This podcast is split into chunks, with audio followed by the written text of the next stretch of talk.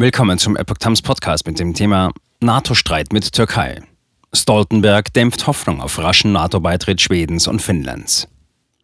Ein Artikel von Epoch Times vom 13. Juni 2022.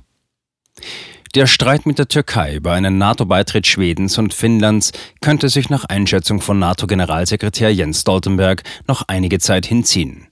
Ich möchte, dass dieses Problem so schnell wie möglich gelöst wird, sagte Stoltenberg am Sonntag in Finnland nach einem Treffen mit Präsident Sauli Niistö.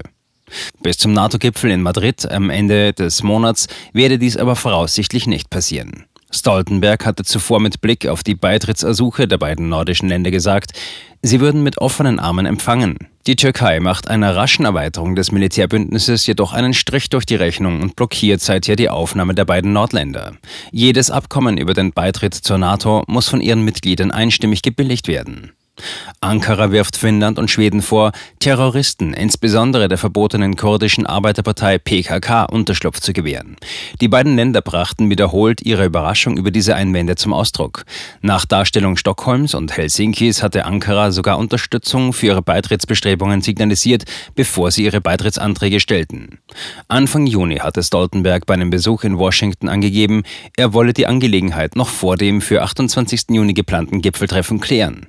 Dies sei jedoch keine feste Vorgabe gewesen, sagte er nun. Ankara habe legitime Bedenken geltend gemacht. Es geht um Terrorismus, es geht um Waffenexporte, fügte er hinzu. Es werde hart an einer Lösung gearbeitet.